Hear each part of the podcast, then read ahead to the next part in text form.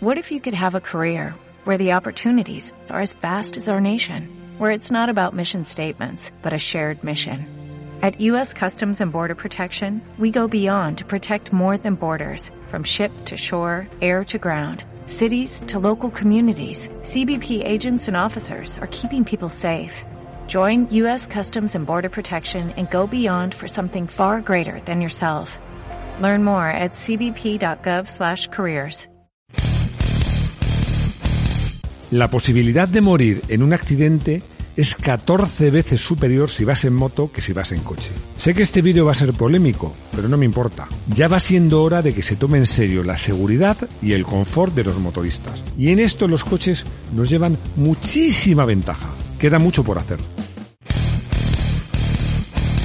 Ubes a todos los moteros y motoristas. Sé que soy un friki.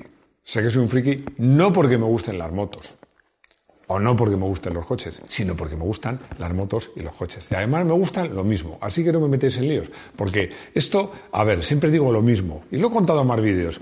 De pequeño me decían si querían más a mi padre o a mi madre.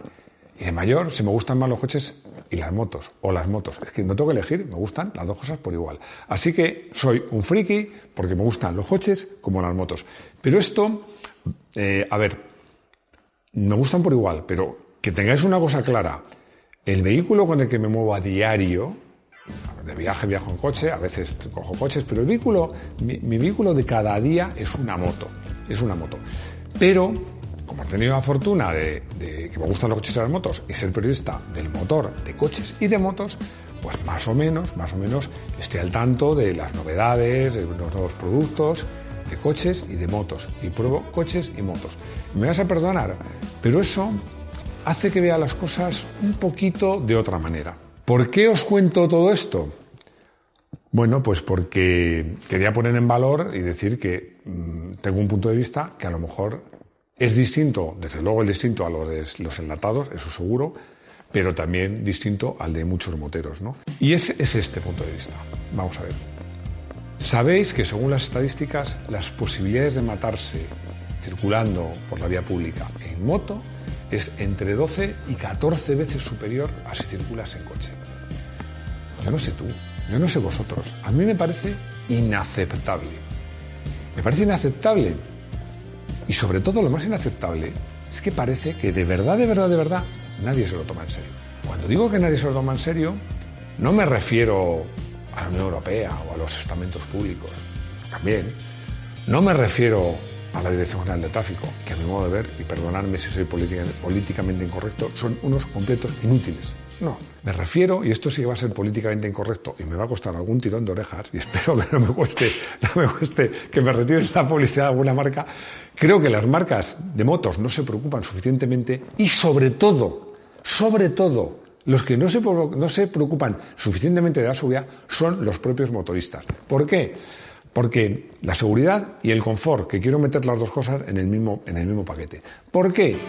Porque somos tipos duros, ya estamos acostumbrados a que en moto en invierno se pasa un frío de narices, en verano se pasa un calor tremendo, eh, la moto es incómoda, hay que ser un tipo duro y bueno, pues de vez en cuando te caes, el rollo es, hay motoristas, dos tipos, los que se han caído, los que se van a caer, un, dicho, una frase que odio, y los propios motoristas pues ya entendemos que bueno, que, hay que aceptar las reglas del juego. Pues no, no, mi opinión es que no hay que aceptarlas. Y os quiero decir una cosa. Este vídeo, el guion, está hecho antes del fallecimiento del pobre eh, Jason Dupasquier. O sea, que no está, no viene a colación. No, no he querido ser oportunista con esto. De verdad, creedme que este vídeo está escrito antes. Pero bueno, pero, pero también, también, también viene bien, ¿no? Bueno, viene bien. A ver, viene bien, viene bien que nosotros pensemos en la seguridad, no que el pobre de Pasquier haya muerto, ¿no? Os digo una cosa, voy a proponer ideas que en los coches se, se usan y en las motos no, y que las motos deberían copiar de los coches.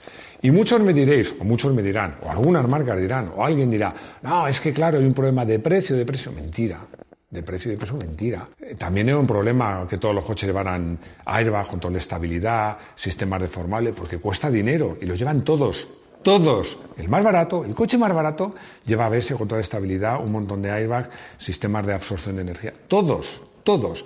Si hay voluntad, y hay unas normas que, lo obliguen y el, y el cliente y el consumidor es exigente, los problemas se solucionan. Y vamos con esa lista de cosas que las motos deberían copiar de los coches.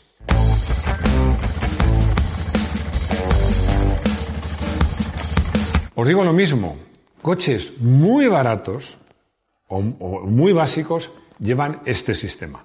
Este sistema sencillamente que en el espejo exterior, tanto el izquierdo como el derecho, cuando alguien, algún vehículo está en nuestro ángulo muerto, se enciende, para parpadear una lucecita. Bueno, a estas alturas todos sabréis que es el ángulo muerto, pero por si acaso os lo digo, es ese ángulo maldito en el que ya no ves el vehículo que va en paralelo a ti casi a tu altura en el espejo retrovisor, queda fuera del espejo retrovisor, pero aún no está en tu campo de visión. Por eso se llama ángulo muerto. ¿no? Bueno, eh, hay gente que cuando viene en moto conmigo por primera vez se sorprende, porque cuando cambio de carril, pues no solo miro al espejo, sino que vuelvo la cabeza. Eh, ¿Para qué vuelve la cabeza y no miras al espejo? Muy fácil, porque mi moto, que por cierto cuesta una pasta, no tiene detector de ángulo muerto. Mi detector de ángulo muerto es yo volviendo la cabeza. Algún día se me puede olvidar y haber un coche una moto y tener un accidente. Pero es que hay motos que lo llevan, además me lo he apuntado aquí, porque por ejemplo BMW en la C650 lo tiene. La excepción que confirma la regla.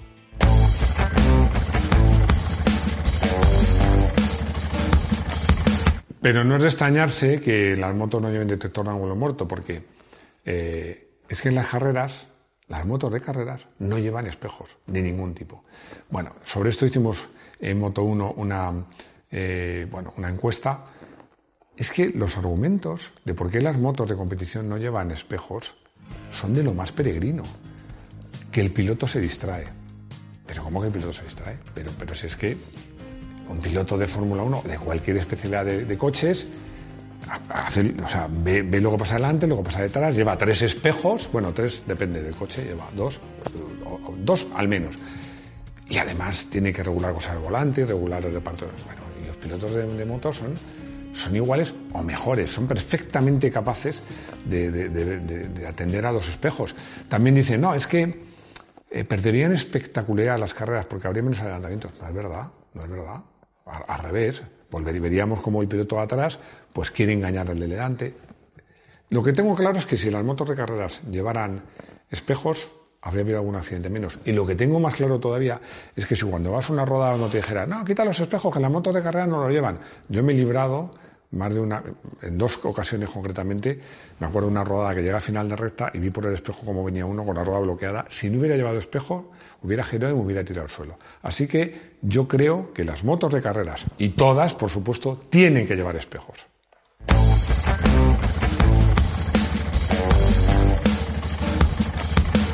No me he vuelto loco cuando hablo de espejo retrovisor central. Me diréis, pero Máximo, ¿qué quieres? ¿Un palo con un espejo ahí arriba? No, no. La imaginación al poder.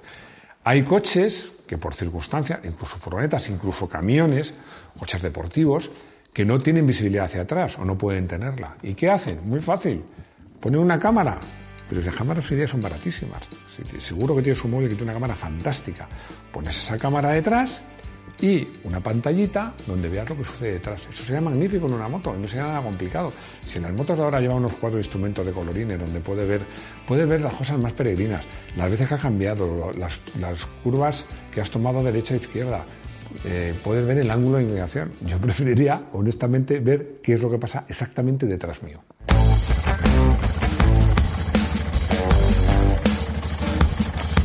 Seguimos en el mundo de la competición. ¿Por qué en todas las disciplinas de coches los pilotos llevan radio y motos no?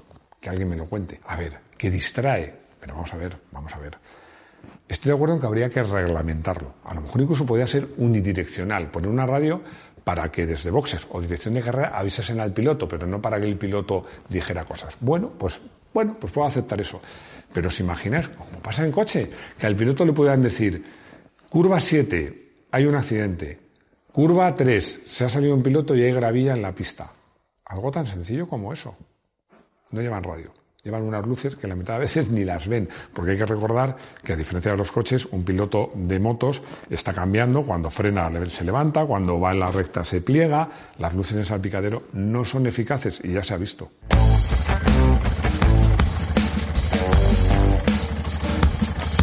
Recuerdo cuando los coches no llevaban radio de serie. Si querías una radio, había que pagar la parte. ¿Y qué pasaba? Pues pasaban, básicamente lo que pasaba es que se robaban las radios porque eran caras y no todo el mundo las llevaba. Esto os acordaréis, las famosas radios extraíbles, que iba todo el mundo veía en la barra de bar con la radio. Esto los más jóvenes os acordarán, en la axila. ¿Cómo se acabó con esto? El día que todos los coches llevaban radio. Se mataron dos pájaros de un tiro. Se abarataron las radios porque se farían muchas más y no tenía sentido robarlas. Bueno, luego hay otra cosa. ¿Te imaginas que vayas a comprar el coche y te diga el concesionario que si quieres un airbag o quieres eh, el reposacabezas lo tienes que pagar aparte? Tú te compras una moto y tienes que pagar el casco, que es obligatorio aparte. Y el airbag, que no es obligatorio el chaleco airbag, pero que puede acabar siéndolo, también aparte. Yo aquí lo que digo es, ¿por qué no se exige que cuando compres una moto todos los elementos de seguridad que son obligatorios de usar en la moto vayan incluidos en el precio? No me parece nada descabellado cuando compres una moto, el precio son X mil euros y te incluirá un casco y un airbag. Y seguro, seguro que cuando las marcas tuvieran que meter un airbag en cada moto, tuvieran que fabricarlos o encargarlos, seguro que se abarataban una barbaridad. Sé que ese tema del airbag es polémico porque la DGT ha sondeado de que puede hacerlo obligatorios y tienen un precio exorbitado. O sea, es que hay airbags que pueden llegar a costar el 50% o el 40% del precio de una moto modesta. O sea, yo creo que cuando digo que hay que implantar el uso del airbag, es imprescindible antes abaratarlos. Bueno, yo recuerdo, para los que no nos veáis desde España, os pido disculpas porque me dejo llevar por la emoción, la DGT es en España la Dirección General de Tráfico, es decir, es el estamento gubernamental que se encarga o debería encargarse de regular el tráfico y de la seguridad de todos nosotros.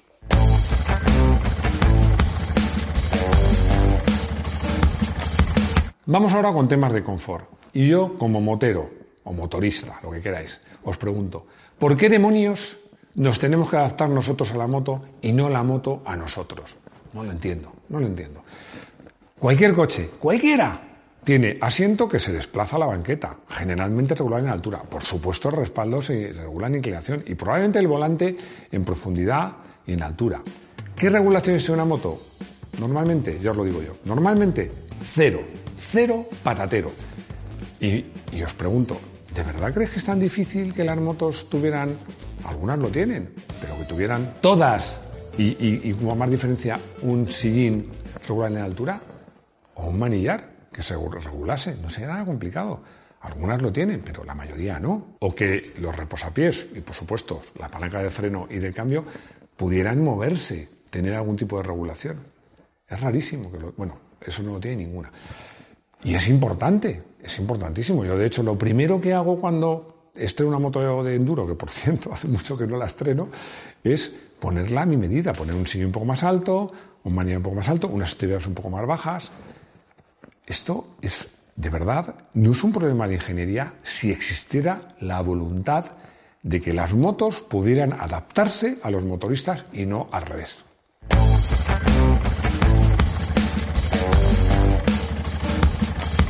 El tema de robo de las motos a mí es algo que, es que me tiene sorprendido, porque vuelvo a lo mismo. ¿Quién no se toma en serio esto? Yo lo siento, lo siento porque creo que las marcas no se lo toman suficientemente en serio. Cualquier coche, bueno, hoy día los coches, casi todos, tiene una llave que tú te vas y se pone la alarma y el seguro solo. Las motos, hay, motos que tienen la alarma de, de serie pocas. Hay motos que las tienen opcionales y motos que el antirrobo, no el, el clausor ese que haces clac y lo rompe, no, no, un antirrobo de verdad, vaya incluido en la moto, yo es que no, no sabría decir ninguna. Pero vamos a ver, señores de las marcas, que no costaría nada poner un hierrecito, un no sé qué, que se meta, que atraviese la rueda, algo, o sea, igual que, se inventan tantas cosas de, suspensiones y no sé qué, no costaría nada antirrobos que fueran integrados en la propia moto y que no hubiera que pagarlos aparte.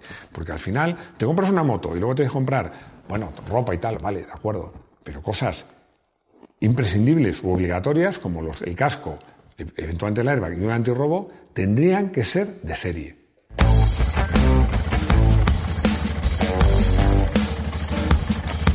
Bueno, con la marcha atrás alguno pensaréis que me he pasado. Bueno, si alguno pensáis eso, es que nunca os ha pasado que habéis aparcado la moto un poquito cuesta abajo y luego no puedes sacarla.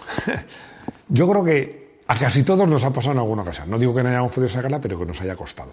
Cuando hablo de la marcha atrás, no penséis que estoy pensando en una palanca, que hay arranques de gas, sueltes el embrague y salga disparado marcha atrás. No. Si es que ya está inventado. Ya hay motos, por ejemplo, alguna BMW, la Goldwing, que tú tienes una tecla con el motor parado o el motor a ralentí, pones el punto muerto, pones una tecla y con la palanca, con, perdón, con el botón de arranque le das y desplaza la moto lentamente hacia atrás. Eso os digo lo mismo. ¿Por qué no es obligatorio o, recomendable o es habitual en motos de cierto porte? Os aseguro que nos sacaría de muchos aprietos.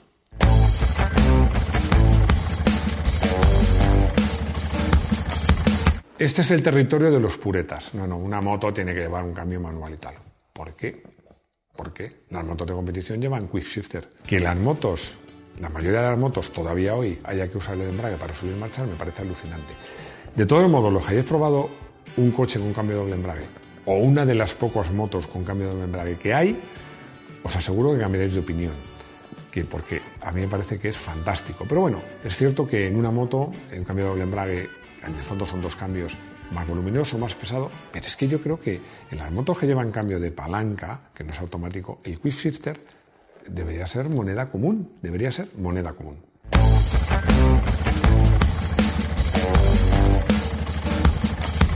Y al llegar a este punto muchos pensaréis que es que me he vuelto loco o que quería hacer 10 ítems o 10 cosas y no se me ocurría ninguna, no se me ocurría la décima. Pues no, no.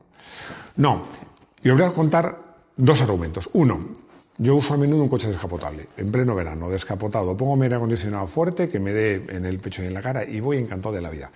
Otra explicación que os voy a dar. Me acuerdo cuando me invitaron eh, a una presentación de coches en el Círculo Polar Ártico, al norte de Kiruna, una ola de frío, casi 50 grados bajo cero, y me dijeron, ¿quieres probar una moto de nieve? Y yo, hombre, quiero probarla, pero es que me va a dar algo. No, no, me dijo, no te preocupes. Me dieron un mono que tenía unas tomas que se conectaban al motor de, a la salida del, aire de ventilación de la moto y fui tan calentito. Yo no digo que haya que tener monos especiales con tomas o, o, sí, vete tú a saber. Pero de verdad que un compresor pequeñito y un pequeño ventilador no ocupan nada. Y yo os digo que en más de una ocasión yo llevo motos que es que en, pleno verano despiden un aire caliente terrible, si ese aire caliente lo desviaras y pusieras un poquito de aire fresco, cambiarían las cosas una barbaridad. No me parece una locura, aunque entiendo que esto a lo mejor es demasiado lejos, pero yo creo que es factible. El final de este vídeo no puede ser el tradicional final feliz de fin de fiesta, no, porque yo insisto, eh, sobre que no se tome en serio, o, los constructores y todo el mundo se tome en serio el confort y la seguridad de los que vamos en moto, es un problema de mucha gente, pero sobre todo de los usuarios y los compradores de motos, que no somos exigentes en este sentido. Porque os digo una cosa, y aquí voy a romper una lanza en favor de las marcas. Estoy convencido que una marca que hiciera una moto que tuviera muchas de estas cosas, a lo mejor no venía más. En cambio, otra marca que pusiera plásticos imitando fibra de carbono, piezas anodizadas, unos colorines muy chulos, un encarenado, tal, a lo mejor resulta que vendía más. Yo creo que los motoristas en general, ya no hablo de España, hablo en general, como consumidores somos muy poco maduros y así nos va. En la anécdota del día, voy a contar una anécdota para poner en valor que si he puesto de aire acondicionado no es porque me faltara, me faltara una cosa más, porque esa cosa la tenía, es porque me lo creo. ¿Por qué? Todos los coches, todos los coches llevan antes llevaban rueda de repuesto, ahora llevan un sistema de kit reparador de pinchazos. ¿Cuántas motos lo llevan? Alguna lo lleva, porque las antiguas Vespas llevaban rueda de repuesto. Y las antiguas BMW llevaban sistema, llevaban un, kit de reparación de pinchazos. Y esa es la anécdota que voy a contar, porque un día tenía una BMW R100, estoy hablando de los años, primeros años 80, en torno a 84 por ahí. Eh, íbamos un grupo de moteros en una excursión y había algo en la carretera que algún camión o lo que fuera, pues, pues no, sé, no sé qué era. El caso es que de, íbamos seis, pinchamos menos uno, pinchamos cinco, entre ellos yo. Bueno, pues de esos cinco, cuatro volvieron a casa en grúa. Y uno, con el que no había pinchado, que fui yo, Pues seguimos la excursión. ¿Por qué? Porque esa moto tenía un kit reparador de pinchazos. No solo tenía el kit, sino que en el libro de mantenimiento te explicaba cómo, cómo cambiar, cómo reparar la rueda, porque te explicaba cómo desllantar, que con el propio peso de la moto, lo explicaba muy bien, tú la subías en el caballete, ponías la rueda, la inclinabas, empujabas la rueda y el propio peso de la moto te permitía desllantarla. Bueno, pero es que en la rueda sin cámara eh, hay pequeños pinchazos que es facilísimo repararlos si llevas un kit. Si no lo llevas, la grúa. Así que esta es mi anécdota, que el día que, fui de los pocos que pude seguir. Y el décimo primer eh, equipamiento que no llevan las motos. Un kit reparador de pinchazos. Bueno, llegamos al final. Eh, no sé, sé que este va a ser un vídeo polémico. Yo eh, creo que de verdad, de verdad deberíamos, deberíamos de tomarnos en serio nuestra seguridad, de, nuestros amigos, de la gente que llevamos en la moto, de otros compañeros, de los pilotos y, ¿por qué no, el confort? ¿Y por qué no? Porque las motos podrían ser más utilizables.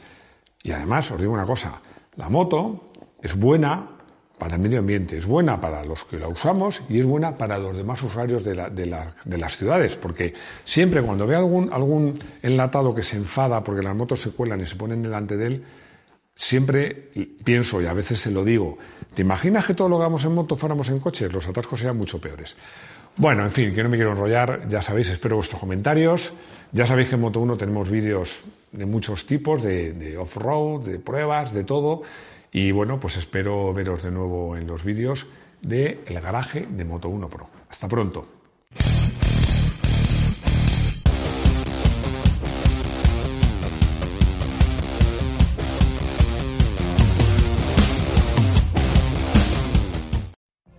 What if you could have a career where the opportunities are as vast as our nation, where it's not about mission statements, but a shared mission? At U.S. Customs and Border Protection, we go beyond to protect more than borders. From ship to shore, air to ground, cities to local communities, CBP agents and officers are keeping people safe. Join U.S. Customs and Border Protection and go beyond for something far greater than yourself. Learn more at cbp.gov/careers.